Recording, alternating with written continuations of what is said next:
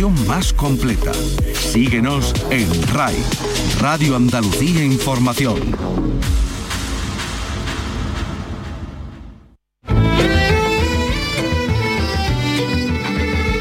En RAI, Andalucía es cultura. Con Antonio Catón. Un saludo, muy buenas tardes. En el Neolítico ya existía moda en la península ibérica. Pues sí, los expertos han logrado datar en el cuarto milenio antes de Cristo dos pedazos de tela que aparecían en 2014 en una cueva de Ovejo. Es decir, ahora hemos conocido que esas telas tienen 5.400 años de antigüedad. Vamos a hablar con Rafael Martínez, responsable de la Universidad de Córdoba implicado en este hallazgo. Queremos preguntarle, entre otras cosas, cómo han podido eh, conservarse estos trozos de tela hasta nuestros días. Además, les contamos que vuelve la presencialidad al Festival de Cine Iberoamericano de Huelva que comienza el viernes y hoy se ha presentado. Y en el de Sevilla, Manuel Martín Cuenca hoy presenta La hija. Y con él ha hablado Vicky Román. Vicky, buenas tardes. Hola, buenas tardes. Y nos ha hablado de ese dilema moral que trata desde la intriga y el suspense y que huye de maniqueísmos. La historia de una pareja que no puede tener hijos y que ayuda a una adolescente embarazada a escapar de un centro de menores a cambio de poder quedarse con su bebé. Javier Gutiérrez, Patricia López de Arnaes e Irene Virgües encarnan a los protagonistas, pero como nos ha contado el director, cobra una fuerza determinante el paisaje de la Sierra de Jaén donde se ha rodado. Hoy se proyecta también en el ámbito del Festival de Sevilla el documental sobre Bambino Algo Salvaje y está aquí su sobrina, Maui de Utrera. Fui a decirle que lo amaba, pero él se fue con otro. Pues este es su último single, otro drama, pero contado con guasería. Carlos López, buenas tardes. Buenas tardes, efectivamente. La de Utrera ha hecho, de hecho ha sacado este single grabado en directo acompañada del auténtico combo de su tío Bambino, los hermanos Priego a la guitarra y Gaspar Nieto a los bongos. Una historia, como escuchamos, de desamor que no acaba nada bien. Viene para hablarnos de su música y de su espectáculo Bermú y Potaje que va a recalar en Andalucía. Pues vamos a estar con Maui y más cosas.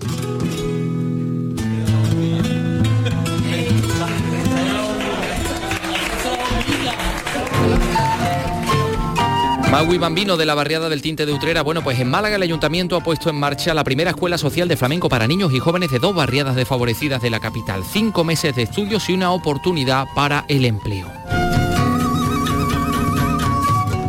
Y hoy hace 500 años los restos de los reyes católicos recibían sepultura en la Capilla Real de Granada, o lo que es lo mismo, este imponente edificio adquiere su forma actual. El programa del quinto centenario se va a extender durante todo un año. Se lo vamos a contar en este programa que realiza Manuel Hernández y produce Ryan Gosto.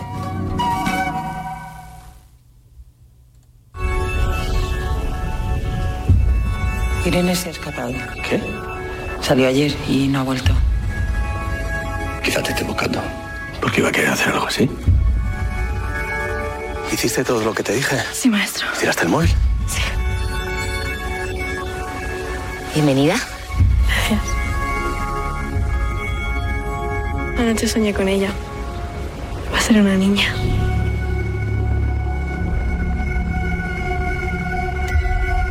Esto no va a salir bien, Javier. Es la hija, el almeriense Manuel Martín Cuenca ha presentado hace un momento en el Festival de Cine Europeo de Sevilla esta que es su última película rodada en Jaén, con la que ha pasado por San Sebastián con éxito, por cierto. Eh, como decíamos, Vicky Román ha hablado con Manuel Martín Cuenca sobre este trabajo en el que eh, podríamos encontrar muchos géneros juntos, ¿no, Vicky? Hablábamos que hay thriller, eh, es un drama, pero con... De, de todo, ¿no? Eh, hay también es drama social, también su, su parte de, de- también de, de drama social y de Intriga. cuentos de, terror casi y también. de cuentos de terror. cuento de terror sí, sí, sí. Pero además un cuento o una, una historia en el que o en la que el paisaje, en este caso el paisaje de la Sierra de Jaén, Sierra Mágina, eh, la Sierra de las. Villas, eh, pues es como una especie de personaje, es un personaje más de hecho, ¿no? Se va a proyectar esta noche a las 9 en el Lope de Vega y como decíamos Vicky Román ha hablado con Manuel Martín Cuenca. Hola Manuel, ¿qué tal? Muy buenas tardes. Eh, buenas tardes, ¿cómo estás? Bueno, encantados de, de tenerte aquí en, eh, en el festival, donde ya, bueno, tras el paso de, de la película por, por San Sebastián, llegas a este, al Cine Europeo de Sevilla, con, con La hija, que podríamos calificar, bueno, de, de drama psicológico, pero también de thriller, de drama rural, de drama social, incluso de cuento de, de terror, eh, porque de todo eso hay, ¿no? En esta, en esta historia con esa pareja que, que, bueno, que rompe todos los límites éticos, morales, legales, en ese afán de, ser padres, ¿no? Sí, a mí, no me gusta definir las películas, sois vosotros los, que de alguna manera tenéis que hacerlo, ¿no? Pero claro que me gusta mucho trabajar con la intriga, con el misterio, con el suspense, haga el tipo de película que, haga, ¿no? Y aquí hay, esta contiene un, un gran dilema moral y que te genera, ¿no? Es decir, qué es lo que van a hacer, cómo, qué, qué líneas van a cruzar los personajes, ¿no? Al mismo tiempo, estando tratando de, seguirles, de no juzgarles, de entenderles, pero al mismo tiempo, claro, de pronto haciendo ese viaje con ellos y de pronto ves que pasan las líneas que no deberían de haber pasado. Eh, bueno, en ese sentido es, un poco el cine que me gusta, que contiene dilema, un dilema moral y que trabaja un poco narrativamente desde el misterio y la intriga. Como vamos a, ir viendo eh, en esta historia donde eh, de entrada hay un, abuso de poder, digamos, ¿no? desde esa pareja que, que ansía esa hija, eh, abuso de poder, digo, hacia esa joven, menor, vulnerable, que la está gestando. Es algo, bueno, es algo que se, que se reprocha ¿no? a la maternidad subrogada y que aquí bueno, se lleva al extremo, digamos, ¿no? Sí, yo no trato en la película de tener una posición ideológica sobre eso, entre otras cosas porque puedo tener una hoy y escuchar a algo tal y alguien que me convenza o alguien que sus argumentos sean y que yo un conocimiento que yo no tenga y cambiarla. Eh, pero lo que sí que tengo claro es un poco eh, o sea, la, la importancia que para mí supone el tema de la maternidad, el hecho esencial, relevante, significante, o sea, qué cosa más, no puede- más grande que el ser humano y los animales y que dar la vida. O sea, es como, como un superpoder, ¿no? Y al mismo tiempo entiendo, ¿no? Es decir, quien, quien de repente por, por circunstancias de la naturaleza, que no es ni justa ni injusta, sino que es lo que es, pues, pues de repente se tiene que enfrentar a la frustración de no haberlo mm, podido hacer, ¿no?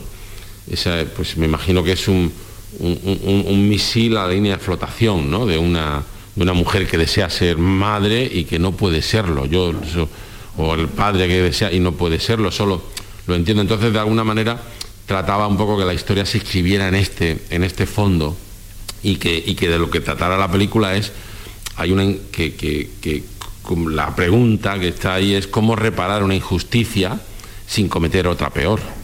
Sin caer en, en el delito puro y duro, ¿no?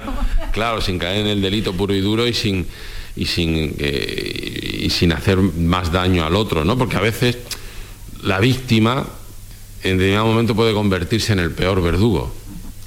Sí, bueno, todo está lleno de buenas intenciones que luego... Exacto, ¿no? Como decía aquello de el infierno está plagado de buenas intenciones, ¿no? Es que ese es el, ese es un poco el tema, ¿no? Ojalá fuera tan fácil, ¿no? Los malos son los malos y lo que quieren es hacer el mal, declarar la guerra, no sé qué, porque ahí ah, vamos a hacerle el mal, ¿no? El problema es que esas cosas ocurren porque de repente la gente siente, se siente legitimada y es como conflicto de buenos contra buenos, ¿no? Es el ser humano de repente convierte al otro en, eh, en- en una cosa, cosifica y mm, solo se, se en, sí mi- en- en- uno mismo, ¿no? Y, mm, y eso es un poco lo que nos lleva a cruzar, a, romper los valores éticos, ¿no? Convertir al otro en, un medio para conseguir nuestros fines. Bueno, aquí la pieza más vulnerable, digamos, ¿no? De, de, eh, en, esta, en esta historia es esa, esa chica que decimos, ¿no? Que, que en principio, bueno, eh, hay un sometimiento, ¿no? A esos planes que otros trazan y en los que ella forma, forma parte acatando lo que le indica el maestro, ¿no? Que así se dirige a él, porque, bueno, a fin de cuentas ella es una de sus tuteladas, ¿no? En ese centro de, de menores. La verdad es que se ha puesto en sus manos, ¿no? Bueno, es que ella, tú imagínate, ¿no? Yo me ponía un poco en los, zapatos de ella, ¿no? Pensando cómo podría ser ese personaje, ¿no? Es alguien que ha tenido la desgracia de, pues, probablemente, de, no conocer a su padre, que no, el padre no se habla ni siquiera de él.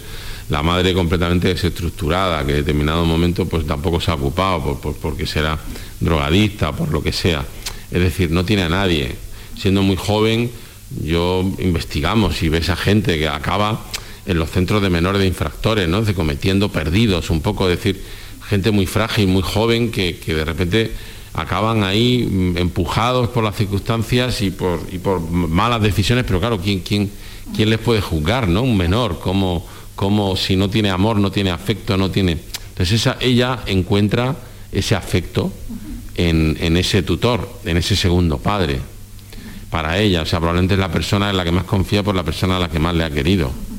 Eh, pero claro, esa persona utiliza, ¿no? Que es un poco como cosifica a esa niña en determinado momento, aparentemente es como un, al principio un pacto que yo llamaba el pacto de cristal, ¿no? Pero que, que, todos pueden salir ganando, pero claro, ella también, entre otras cosas, entre tener derecho a muchas cosas, también tiene derecho a cambiar de opinión.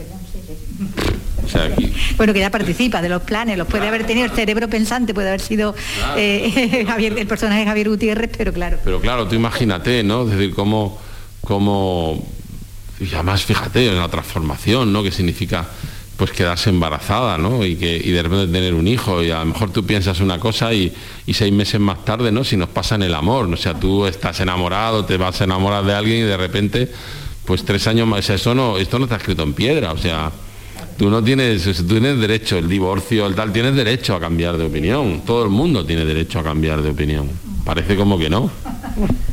Bueno, con, pocos personajes más, pero bueno, que también determinan el desarrollo de, la historia, todo el peso cae, como decimos, en ese trío protagonista, eh, sobre todo aislado como están de, todos y de todo en, ese paisaje de, la Sierra de, Jaén, que bueno, que juega el paisaje, ¿no? Ese entorno un papel dominante ¿no? en la trama.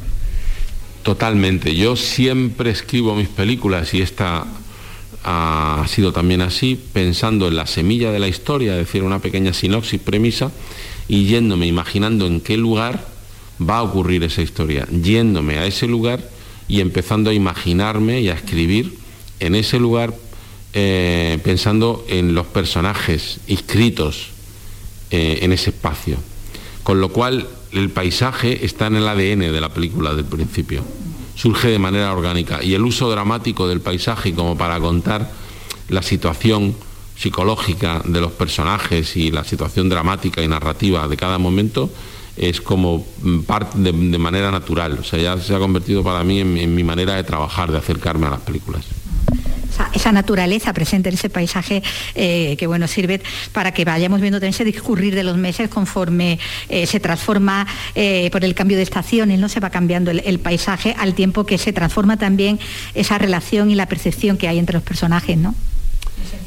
Claro, es, efectivamente, el gran reto de esta película era cómo contar y transformar, por eso el diseño de producción era especialmente complejo, pero teníamos que rodar en tres fases que era mmm, la transformación en la niña embarazada, que al principio pues, pues se queda embarazada y es como, bueno, hasta el nacimiento, hasta el parto, como esa transformación.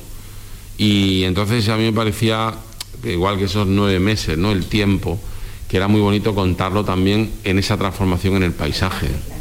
Paisaje que es fluido, que va cambiando, ¿no? La primavera, el otoño, el invierno. Es que la vida la vida es fluida, ¿no? Entonces, es que estamos vivos, las plantas están vivas, no somos cosas. Claro, se va viendo ese, ese, transcurrir, ¿no? Y ese discurrir en ese ambiente eh, que se va siendo opresivo, de silencio, de, de recelos, de, de, de, encierro, como decimos, donde se va gestando, nunca mejor dicho, esa tormenta, ¿no? Esa lucha, sobre todo la de esas dos hembras por la cría, ¿no? Como, como una lucha ya de animales, eso ya es la lucha primaria y visceral, ¿no? Absolutamente, yo le, es un poco una vuelta a ese primitivismo. Yo digo que es una historia que podría ocurrir hace 25.000 años en una cueva entre dos mujeres, dos hembras, como tú has dicho, no esa cosa visceral. Esa ya se quita todo el andamiaje de la civilización, de la, sociedad, de no sé qué, y, de repente estamos en algo, ¿no? Es, es, es esencial, ¿no? Esa lucha. Y, y a mí me, la película de alguna manera está tratando de, de, de, contar esa almendra del asunto. Sí, porque, decíamos bueno, que, que, el plan surge, parece, de, del marido de Javier Gutiérrez, pero el, el, duelo se da sobre todo entre, entre las dos mujeres a las que dan vida, eh, bueno, Patricia López Arnaiz, a la que hemos visto en, en, muchos papeles, de, bueno, de su solvencia no, no cabía la menor duda, pero bueno, y tienes una debutante como Irene Virgües, ¿no? Que es la, que es la chica, bueno, de donde sale un casting, ¿cómo, cómo llegas a ella? Pues llegamos a ella a través de un largo proceso de casting de muchos meses en el que vimos a dos mil chicas o así. Y mmm, Irene estaba en ese momento, tenía deseos, le había hecho un papelito en un corto, pero ella estudia, estudiaba danza en el conservatorio en Madrid y me gustó mucho desde la primera prueba que hicimos, desde la primera entrevista. Me parecía que tiene una mezcla de inocencia, de capacidad también un poco de perturbación, esa niña que no también tenía una manera de actuar de manera natural, sin, sin nada estridente, con una contención natural y, y, sutil que a mí me gusta mucho y a la que yo trato de llevar a todos los actores, a ella le salía natural. O sea, es como que parece que no actúa. Y me encantó. Y hemos hecho un poco un viaje los dos eh, eh, muy, muy, muy bonito. Eh, desde esa niña adolescente que no sabe lo que quiere, que está perdida, que no tal, hasta una mujer. Porque se convierte en una mujer determinada que dice, hasta aquí hemos llegado hasta aquí hemos llegado porque los planes se tuercen, ¿no? Los planes no siempre eh, salen bien. De entrada ya generaba dudas, ¿no? Incluso a los que lo iban a llevar a cabo, eh, veremos cómo se ya determinados puntos desde los que ya no hay retorno, se puede decir, no hay vuelta atrás fácil, eh, porque bueno, aquí tomar una mala decisión tras otra es lo que va a ir convirtiendo a, esa pareja de lo más normal a priori, ¿no? Porque es un matrimonio aparentemente de lo más normal, como cualquiera que podamos encontrarlo, pero que se convierte y se transforma en algo totalmente distinto, salvaje y primario, como decíamos, ¿no? Porque ahí están esas, esas emociones, ¿no? Sí, yo digo que la película en el fondo parte de un conflicto entre buenos contra buenos, buenos que al final atraviesan las líneas y que se convierten y hacen cosas que no rompen la ética, ¿no? Eh, pero ellos, a mí por eso me gustaba mucho el personaje de Javier, porque además él transmite mucha bondad. Yo digo que como actor es ese tipo al que recién conocido le das la llave de tu casa para que te, te, riega las plantas, ¿no? Y luego tiene también esa capacidad para, para transformar o sea, es muy emocional, muy humano, muy cercano, es como uno de los nuestros.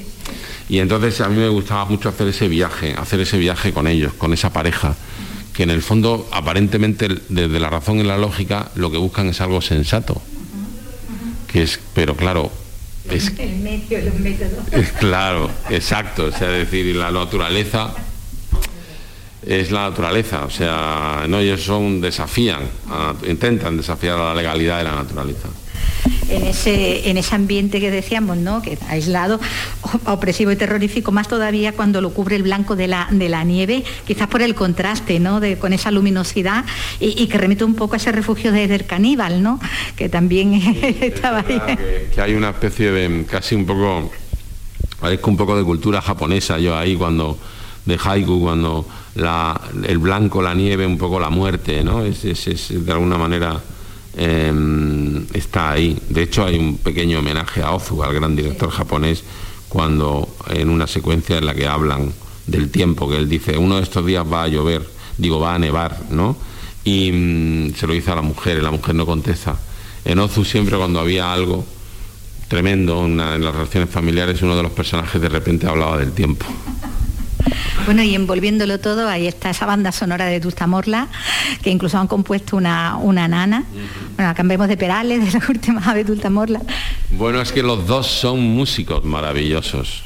Es que cada uno le impone una, un sello, ¿no? Los dos son, eh, cada uno tiene su estilo, su tal, supongo, y para mí los dos que yo porque con unos me acerqué de una manera a la película porque creía que y con otros me acerco de otra, o sea, esa música mm, popular, melódica, maravillosa de las canciones de José Luis y de la banda sonora que hicieron también ellos, y con un cierto aire de ironía y de jazz, ahora pues a la música electrónica que proviene de los, de los, de los sonidos de la película, ¿no? Eh, bueno, pues eso, yo soy la verdad que afortunado y un lujazo de la banda sonora que han hecho Vetusta Morla. Bueno, pues todo esto y, mucho más, porque hay que verla, es lo que encontramos en la película, en la nueva película que nos trae Manuel Martín Cuenca, eh, La hija, que como decimos, bueno, pues se puede ver también en el Festival de Cine Europeo de Sevilla y pronto también en, los cines. Pues muchísimas gracias, Manuel, mucha suerte. Muchas gracias a vosotros. Por cierto que hoy es el día en que también se proyecta la película Bambino, el documental Bambino, algo salvaje. Después hablaremos de, Bambino, además eh, con, con Maui de Utrera. Pero en esta ocasión tenemos que contarles que se ha dado a conocer se ha presentado cómo va a ser la próxima edición del Festival de Cine Iberoamericano de Huelva, al que va a asistir Vicky Román, por cierto, y que comienza este viernes. ¿Este viernes te vaya para allá? No, yo me voy allá el lunes. Bueno, pues mira, el lunes porque me gusta que me lo cuenten mis compis. Entonces, atento a la información que nos ha preparado Sonia Vela. Adelante, Sonia. Saludos, ¿qué tal? Buenas tardes. será la edición número 47 del certamen cinematográfico más antiguo de Andalucía. Este año el jurado oficial estará integrado por la periodista madrileña especializada en cine y series internacionales Alicia García Rivas, por la productora chilena Marcela Santibáñez, nominada al Oscar a Mejor Película No Extranjera por El Agente Topo, y por Pedro Álvarez Olañeta, fundador y director de Cine Escultura, Festival Hispánico de Cine y Cultura de Alemania. Los nombres los anunciaba esta mañana el director del festival, Manuel H. Martín, durante el acto de presentación de la edición que ha tenido lugar en la Casa Colón. Para un festival de cine no hay nada más importante que proyectar cine en pantalla grande. Cierto es que hemos aprendido cosas del pasado 2020 y nos quedamos con algunas novedades que implantamos en la pasada edición para este 2021. Por un lado, aunque la mayor parte de los contenidos se van a poder disfrutar en sala, en cine, en pantalla grande, seguiremos contando con parte de programación en filming. En este caso podrán disfrutarse algunos títulos de sección oficial a través del formato de vídeo en alquiler bajo demanda y de la sección Sismos para suscriptores de la plataforma Filming. En esta próxima edición, que se va a celebrar del 12 al 19 de noviembre, se han programado 110 títulos y un buen número de actividades paralelas. De nuevo escuchamos al director del Festival de Cine Iberoamericano de Huelva, Manuel H. Martín. Hemos realizado una variada propuesta de programación, tan variada como la cinematografía iberoamericana. 13 estrenos nacionales para la sección oficial, que propone 15 películas que han pasado, eh, perdón, 13 estrenos nacionales para la sección oficial, que incluye dos películas fuera concurso, un total de 15 títulos que han pasado por prestigiosos festivales internacionales como Cannes, Venecia, Sundance, South by Southwest, Busan o Bafisi. Una sección oficial variada donde comparten escenarios debutantes como Lázaro Ramos, y veteranos como Michel Franco. El Festival de Cine Iberoamericano de Huelva es también una semana de homenajes. El premio Ciudad de Huelva lo va a recibir este año el cineasta Fernando Trueba y los premios Luz se conceden al actor malagueño Salva Reina y al tándem formado por la productora Teresa Segura y el director y guionista David Sainz. La gala de apertura será en el Gran Teatro el próximo viernes. Bueno, pues el Festival de Cine Iberoamericano de Huelva y a esto le sumamos el Festival Internacional de Largometrajes de Almería, FICAL, que mm, ha seleccionado 12 largometrajes de los 83 que se han presentado en la sección Ópera Prima y ahí hay títulos con premios en otros festivales como Alegría, como Solo una vez, Belén Nieto, Almería, cuéntanos.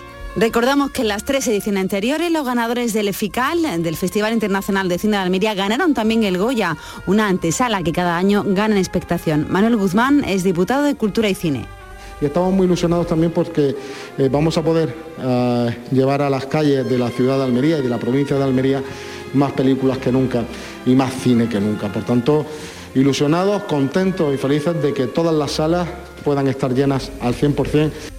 Títulos como la comedia Descarrilados o Chavala, que ganó el Festival de Málaga. El largometraje Alegría ha ganado premios también en Sevilla. Títulos como Libertad, Ama, Solo una vez, con la actriz Ariadna Gil. La Casa de Caracol, con Paz Vega como protagonista. La última proyección será el viernes con Hombre Muerto no sabe vivir. Recuerda mucho al cine tarantino y que va a sorprender por su dureza y realismo. Enrique Iznaola, director de FICAL. 12 películas, eh, hay que destacar la importante presencia de mujeres directoras, el hecho de que sea, pues como es el cine español, muy variado desde un cine de autor a un cine más comercial, descaradamente. Tenemos la suerte de que contaremos con el elenco artístico de muchas de estas películas, junto con los directores y directoras. El premio Ópera Prima está dotado con 16.000 euros y el largometraje que gane tendrá muchas posibilidades para el Goya. En RAI Andalucía es cultura.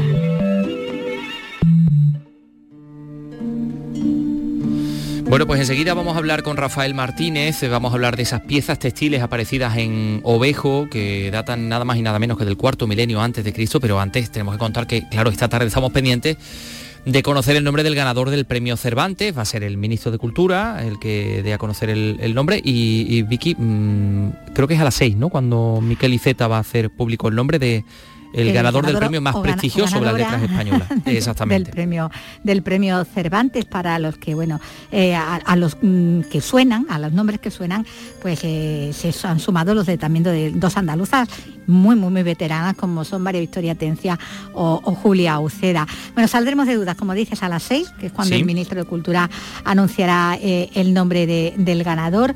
Y bueno, de momento las, las quinielas, porque, siguiendo esa teoría, que que hay siempre eh, pululando ¿no? por ese tipo de certámenes, es la alternancia, digamos. Sí, ¿no? En cuanto a un ganas- español o un hispanoamericano, ¿no? Eh, así. año le tocaría a un hispanoamericano si siguiéramos la regla, ¿no? Esa de, Pero vamos, de una la regla ya rota Pero se ha roto muchas veces, porque recordamos que en la edición del anterior, inmediatamente anterior y la otra, 2020 y 2019, ganaron el premio los poetas españoles Francisco Brines y Joan Margarit, Sí. lo cual fueron dos españoles seguidos, Eh, mientras que anteriormente, el 18, el 2018 y 2017, los tuvieron la poeta uruguaya Aida Vitale y el nicaragüense Sergio Ramírez. En cualquier caso, para este año, pues está sonando mucho el nombre de, de la uruguaya Cristina Pérez Sí. eh, nacida en Montevideo, pero residente en Barcelona, pero también suenan los de otras escritoras, como la poeta cubana Fina García, la nicaragüense Yoconda Belli, eh, la mexicana Margot Glantz, pero también, como decimos, esas poetas andaluzas, eh, como son María Victoria Atencia, la malagueña María Victoria Atencia o la sevillana Julia Uceda. Sí. El escritor y académico español Luis Mateo Díez, el premio de las letras españolas, también es otro posible candidato que suena para el premio, como también lo son, bueno, pues Álvaro Pombo, Luis Goitisolo. Y al otro lado del Atlántico, otros nombres que suenan también son los del venezolano Rafael Cadenas, el chileno Raúl Zurita o el cubano Leonardo Padura. Bueno, estos son nombres que suenan. Nosotros Que aquí los ponemos, ahí. pero no Hemos sabemos cuál va a ser. Igual no es ninguno. Exactamente, igual no es ninguno de estos, pero bueno, en fin, vamos a ver qué pasa. De todas formas, lo vamos a contar aquí en la radio, por supuesto. Y ahora vamos a hablarles de esos eh, trozos de tela con los que abríamos este programa, en la portadilla de este programa, eh, que aparecían hace ya unos años, en 2014, en la cueva cordobesa del Cerro de la Calera, y ahora hemos conocido que tienen nada menos que 5.400 años de antigüedad. Córdoba, Toño y Merino. En 2014, en esta cueva de Ovejo, un grupo de espeleólogos hallaron restos humanos de cerámica, restos vegetales y algunos fragmentos de tela. En aquel momento se pensó que los textiles eran más recientes, pero el trabajo iniciado hace cinco años por arqueólogos de varias universidades europeas ha sido concluyente. Corresponden a ropas utilizadas 3.400 años antes de Cristo, en la Edad de Bronce. Por restos cerámicos anteriores en otros puntos de Europa se sabía que aquella civilización utilizaba los telares, pero en la península no se habían encontrado evidencias de ello hasta ahora. Además, se han encontrado otros textiles más recientes de unos 2.500 años antes de Cristo que demuestran cómo en aquel momento ya se teñían incluso las telas con elementos como el cinabrio. Bueno, estamos en comunicación con Rafael Martínez, que es arqueólogo de la Universidad de Córdoba, responsable, uno de los responsables de este, de este proyecto. Rafael, ¿qué tal? Muy buenas tardes. Hola, ¿qué tal? Buenas tardes. ¿Cómo Se sabía que, que tenía que haber tela de esta época porque se sabía que había telares, ¿no? Porque habían aparecido unas piezas de cerámica que se utilizaban en los telares, con lo cual dice uno, si hay telares tiene que haber telas, ¿no? Eh, eh, Claro, ese ha sido el razonamiento.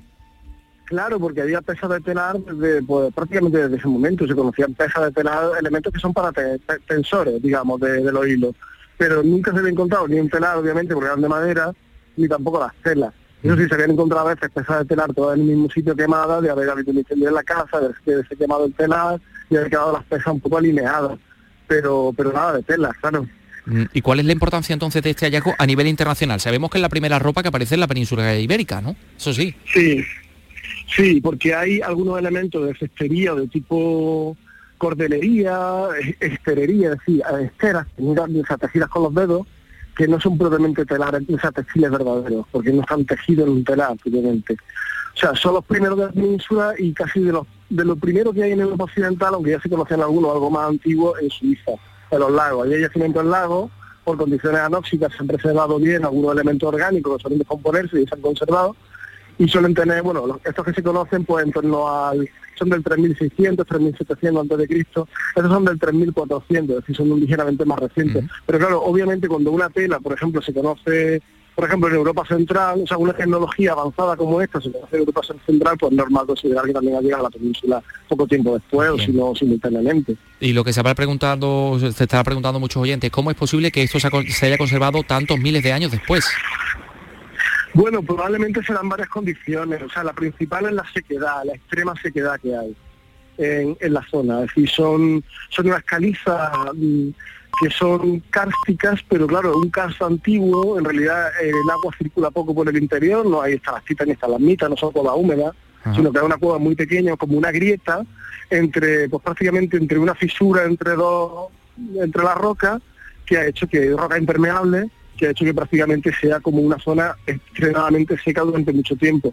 Y luego otra cuestión es química también, y es el hecho de que haya sido utilizada por murciélagos y otros carnívoros como redil y como, o sea, redil, perdón, como cubil y como letrina ha hecho que esa cantidad de guano, que es material orgánica en descomposición, seca, o sea, una extrema acidez y una extrema sequedad, pues de alguna forma han mantenido las condiciones, digamos, de preservación, han impedido, digamos, que la humedad deteriore los hongos, deteriore los tejidos o incluso de que otros animales, descomponedores, etcétera, puedan actuar ahí por el por las condiciones tan extremas o tan tan ácidas que había. De hecho, recordamos que en el siglo XIX apareció en una cueva en, el sur de Granada unos conjuntos de, cestería, son cestas, no había telares en aquella época, que son mil años más antiguos y que aparecieron enterrados en guano de murciélago, en excrementos de murciélago, en unas condiciones también de extrema sequedad. Luego, en principio, sería el primer caso conocido con tela, de condición extrema sequedad, pero bueno, también por ejemplo en, otras zonas de Almería, Murcia, es decir, el sureste árido de la península ibérica, se conoce en tela también, más reciente, eso sí, algo más reciente, pero también conservada por condiciones de extrema sequedad. Bien, y luego Rafael hay otra hay otra cuestión, porque ahí ha aparecido, ahí ustedes encontraron eh, mm, algunos tipos, algunos trozos de tela, ¿no?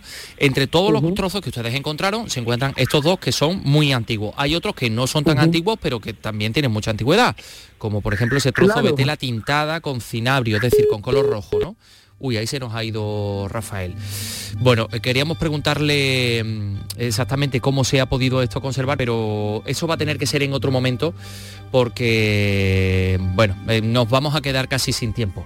Em, ¿Qué vamos a hacer? Pues vamos a hablar eh, de otra cosa. Son las 3 y 32 minutos. Andalucía es cultura con Antonio Catoni. Interesantísimo esto, pero bueno, ya seguiremos profundizando en este asunto en otra ocasión, porque por ejemplo hoy también tenemos que contarles que es 10 de noviembre y que hoy es el, eh, el, el 500 aniversario, o sea, se cumplen cinco siglos del traslado de los cuerpos de los reyes católicos que tú sabes, Carlos, fueron enterrados en la Alhambra, en el convento de San Francisco. Esa fue la voluntad de la reina católica y también del rey Fernando. bueno, yo he ido. pues unos cuantos años después se termina la capilla real, los cuerpos de los reyes católicos se sacan de la Alhambra y se llevan a la capilla real. Es decir, la capilla real cumple hoy cinco siglos. Así que esto se va a celebrar de una manera muy, en fin, con, con muchas actividades. ¿no? Nos lo va a contar Laura Nieto. Será tremolado el estandarte real y habrá una ofrenda floral ante la cripta de Isabel y Fernando. Se recordarán así los 500 años que han pasado desde que se cumplió el deseo del emperador Carlos V para que sus abuelos descansaran definitivamente en el lugar que habían escogido después de desechar Toledo, que fue su primera opción para ser enterrados. Hoy hace cinco siglos se cumplieron las órdenes del emperador, como destaca el capellán mayor Manuel Reyes. Que no están firmadas por el emperador, que no estaba en España, pues estamos en el año 2021, el emperador tenía largos problemas en Alemania y en Italia en ese tema, en ese tiempo, por el tema de Lutero y de las guerras con Francia. Entonces están, están firmadas por el regente, y el regente era Adriano Dutres, que poco después sería el Papa Adriano VI. Hoy hace 500 años también nació la Capilla Real tal y como la conocemos. El programa del centenario se extenderá durante todo un año con distintas actividades que afrontan la conmemoración desde una perspectiva religiosa, histórica y de investigación.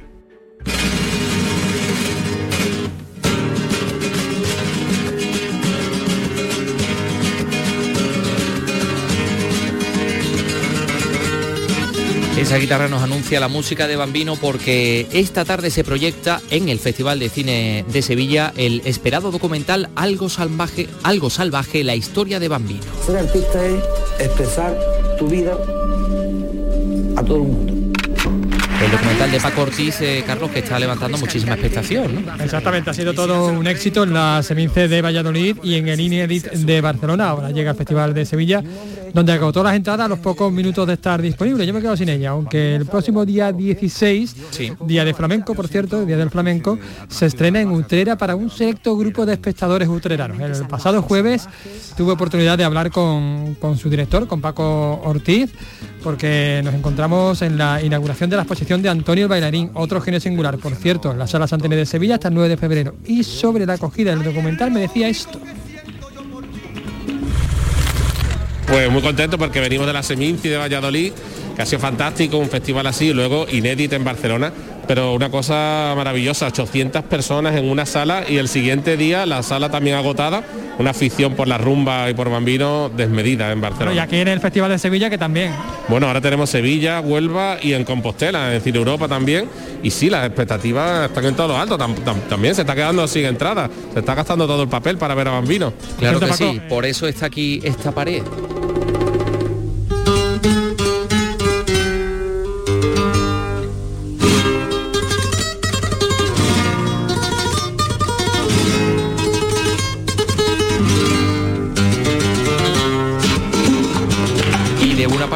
A otra pared.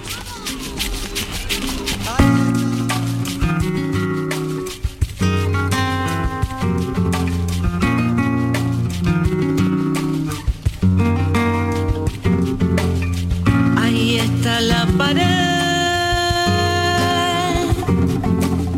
Ahí está la pared que separa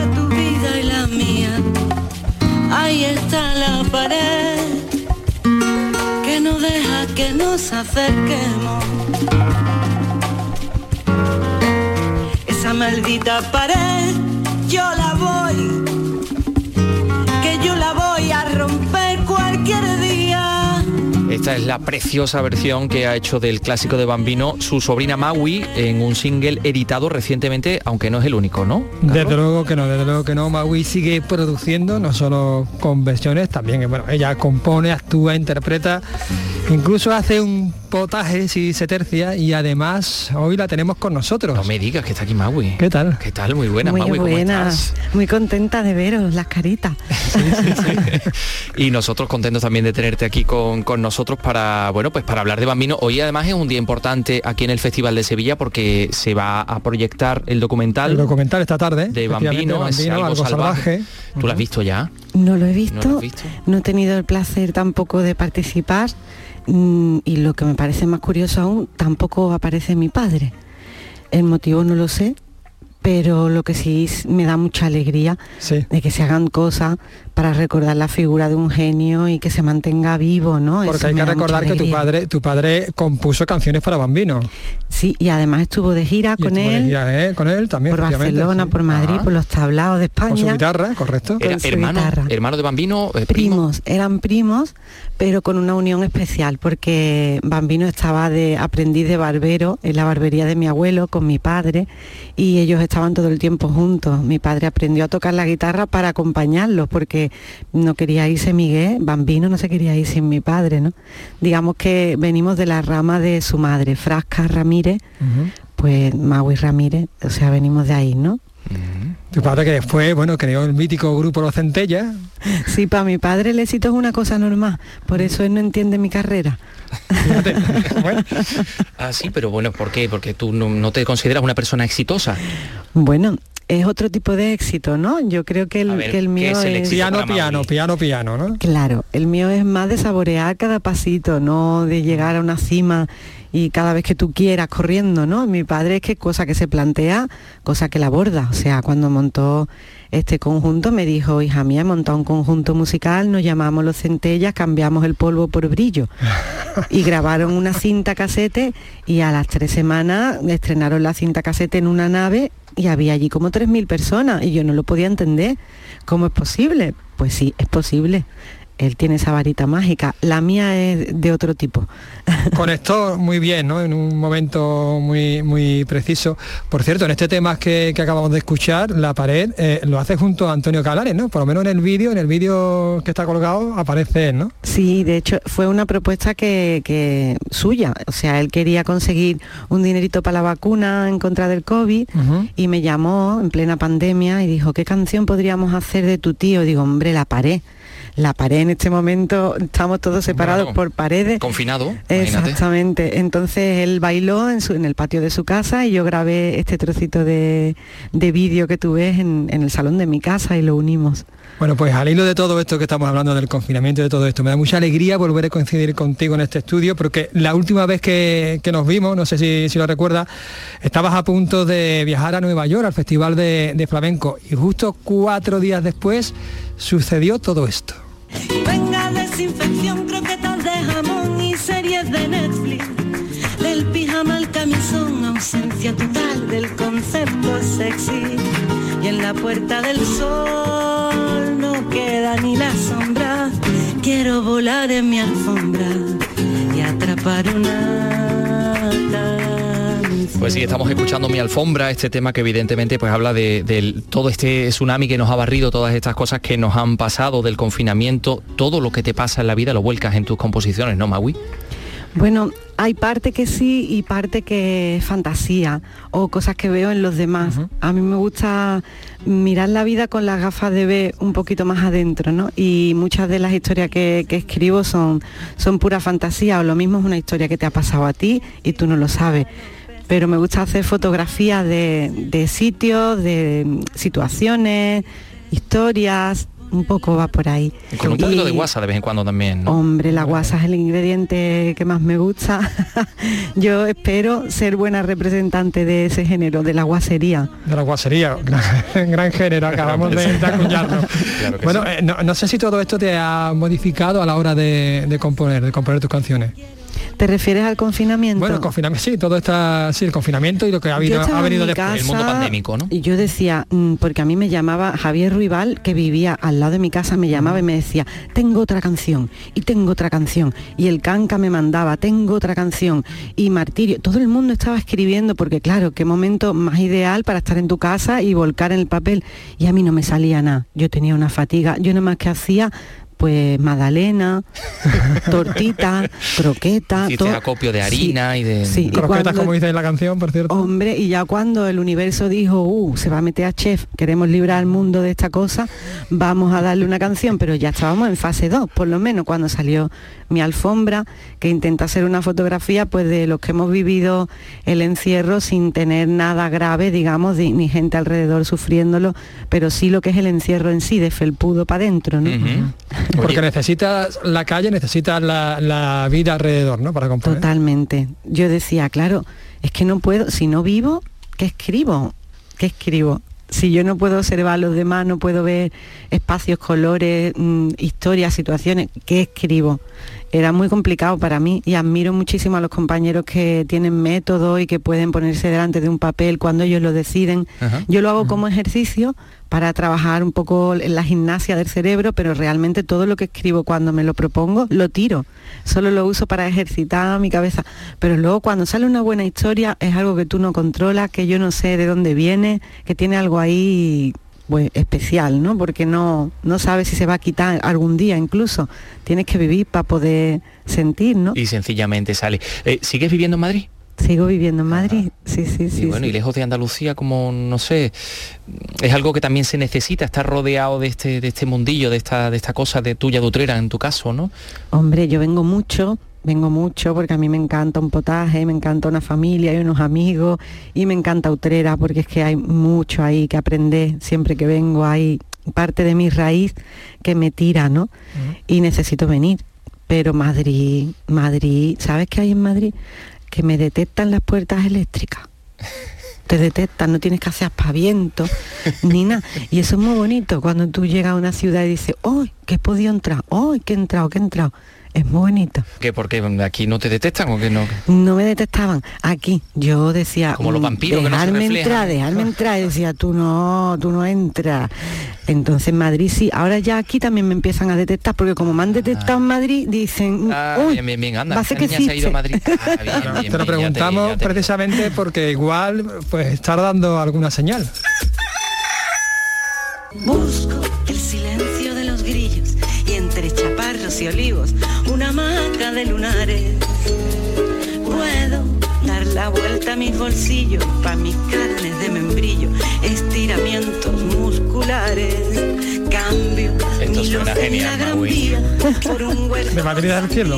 De Madrid al cielo. Aquí dice que cambia su, su, eh, su paso en la Gran Vía por un huerto con sandías, ¿no? Que bueno, que ahí estamos hablando un poco de todo esto de, de la ida y la vuelta, pero sí es cierto, mm, eh, como dices, que mm, eh, parece que mm, la gente de fuera tiene que hablarte de alguien que tienes al lado para darte cuenta de quién tienes al lado, ¿no? Efectivamente.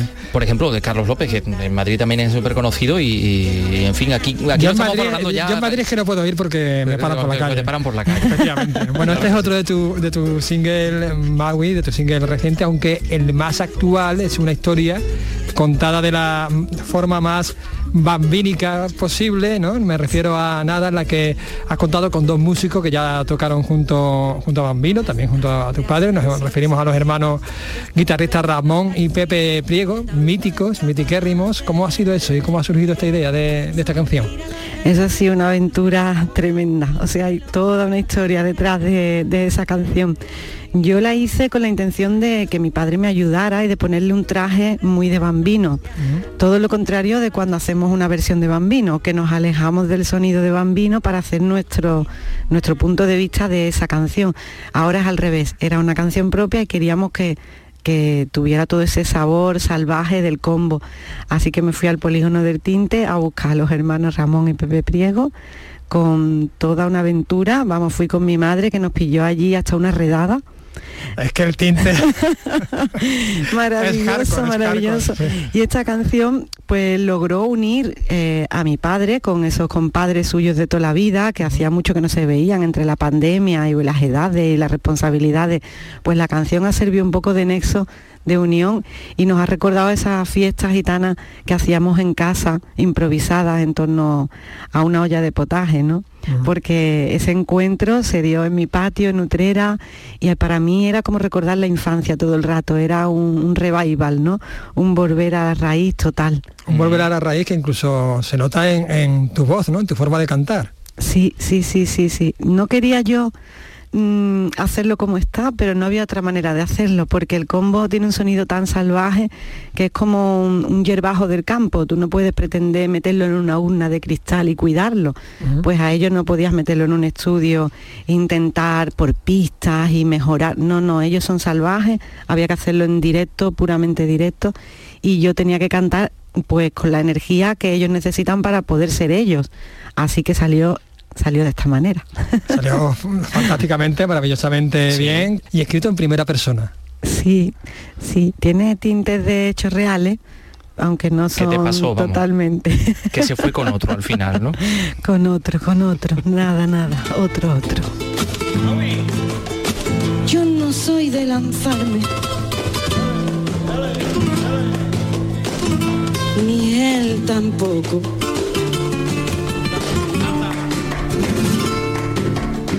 Y así llevamos tres meses de sofoco.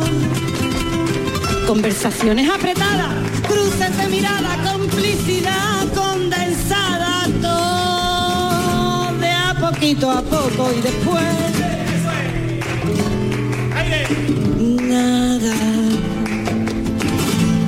Sí, sí, no, que después al final nada, al final no pasó nada porque se fue en otro- con otro, como nos cuenta Maui en esta en esta historia, además grabada en el en uno de los salones del Ayuntamiento de Utrera, que es precioso, salón chino.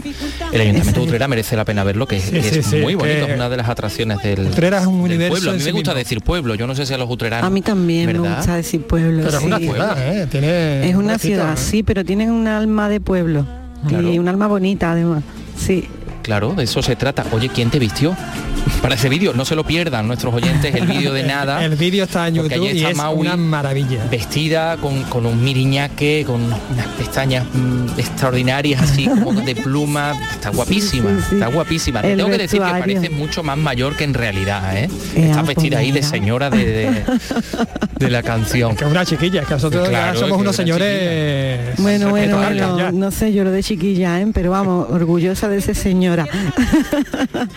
que el vestuario es de mi diseñadora de toda la vida, de Bárbara Mauriño, que llevo con ella, el año que viene se van a hacer 20 años con ella.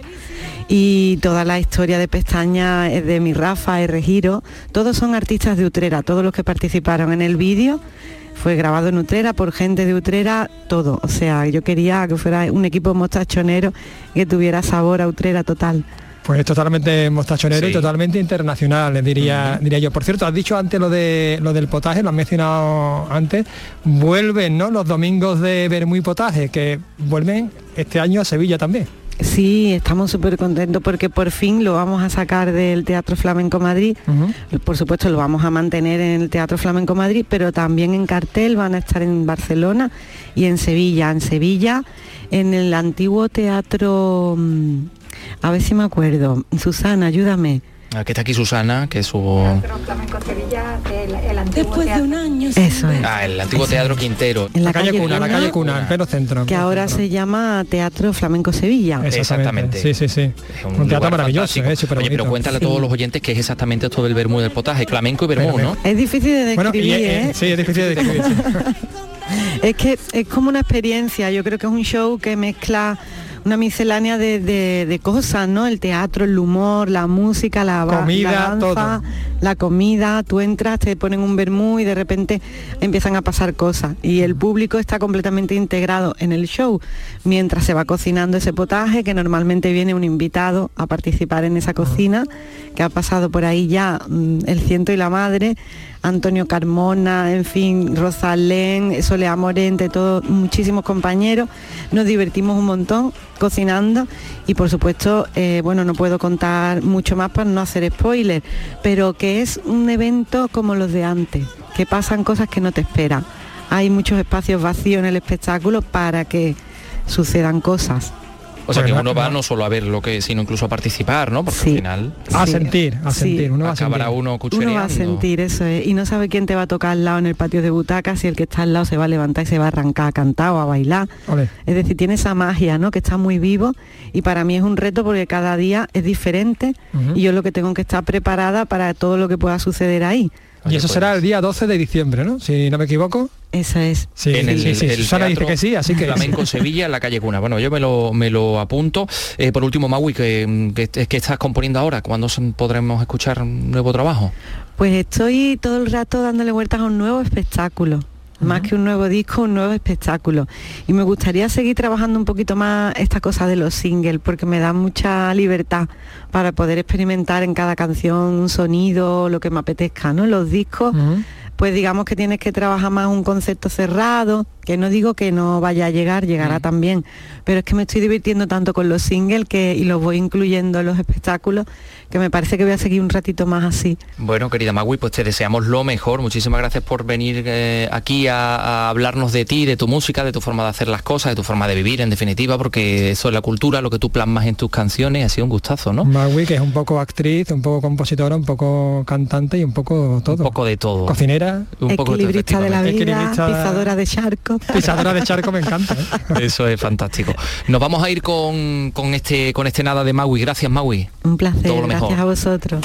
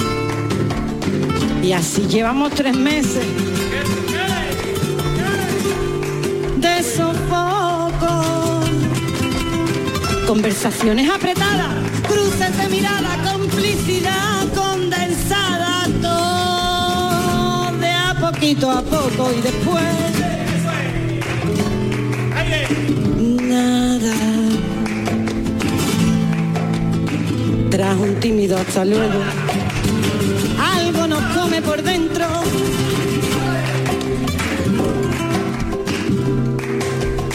Dificultad al desapego y nuestra boca pidiendo un encuentro y en la madrugada. Pero después nada.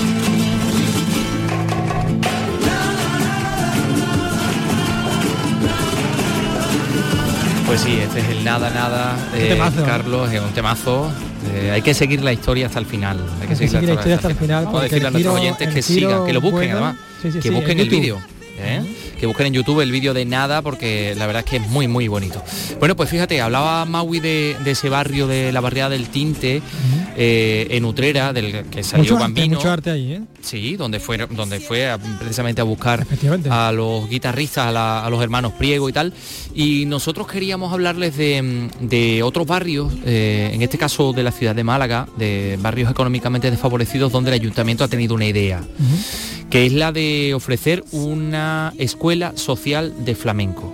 Es la primera escuela social de flamenco del Ayuntamiento de Málaga, donde niños y jóvenes de estas dos barriadas de la capital pues van a poder estudiar flamenco, van a poder eh, incluso utilizar este arte como una herramienta para buscarse la vida, Claro sí, lo cual que que puede ser. es fantástico. Son cinco meses de estudio que van a suponer una, una titulación además que está respaldada por la Cátedra de Flamencología de la Universidad de Málaga y bueno, pues en definitiva es una oportunidad de empleo. De esto nos va a hablar Alicia Pérez. La palma, palmilla y los asperones sonarán más que nunca a peteneras, a cajón y guitarra, a palmas y taconeo. Esta escuela es una oportunidad para que los niños y jóvenes se alejen de ambientes tóxicos, abracen su identidad y aprendan de los mejores. Lo explica la vicerrectora de la UMA, Olga Guerrero. Va a permitir a, a muchos niños ¿no? el darles una actividad alternativa, sacarlos de las calles y, y que se empoderen con su propia cultura y sus propias raíces. El cante, el baile y el toque serán además excusa para compartir y desarrollar habilidades sociales y ofrecerán oportunidades de empleo a estos estudiantes. La concejala de fiestas, Teresa Porras. que van a tener una titulación, con lo cual es una puerta importante y giratoria para después buscarse pues un trabajo formado. El curso se inicia el 22 de noviembre y finaliza en junio. No hay límite ni de edad ni de plazas. Ana María Díaz es la directora de la Cátedra de Flamencología de la UMA. El proceso metodológico en cada territorio estará compuesto principalmente de formaciones eh, en talleres prácticos de toque, cante y baile y en formato complementario y de apoyo tenemos las formaciones académicas teórico-prácticas, los talleres de fusión tendencia y las mentorías o coaching. Esta es la primera escuela social del flamenco que se organiza en Málaga.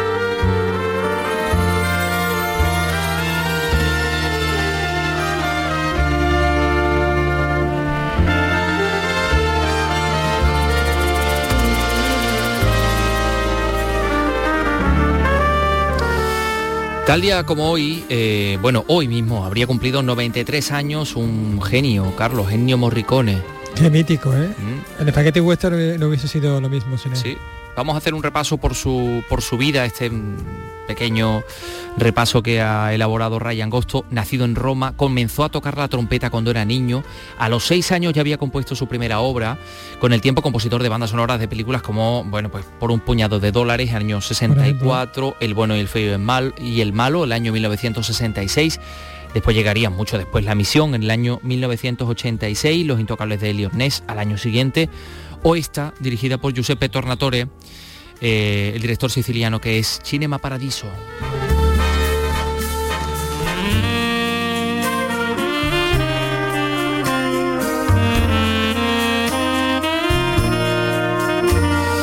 Bueno, pues con la música de Ennio Morricone les vamos a dejar. Gracias, Carlos López. A ti siempre, a ti siempre. mañana regresamos a Andalucía Escultura. Adiós.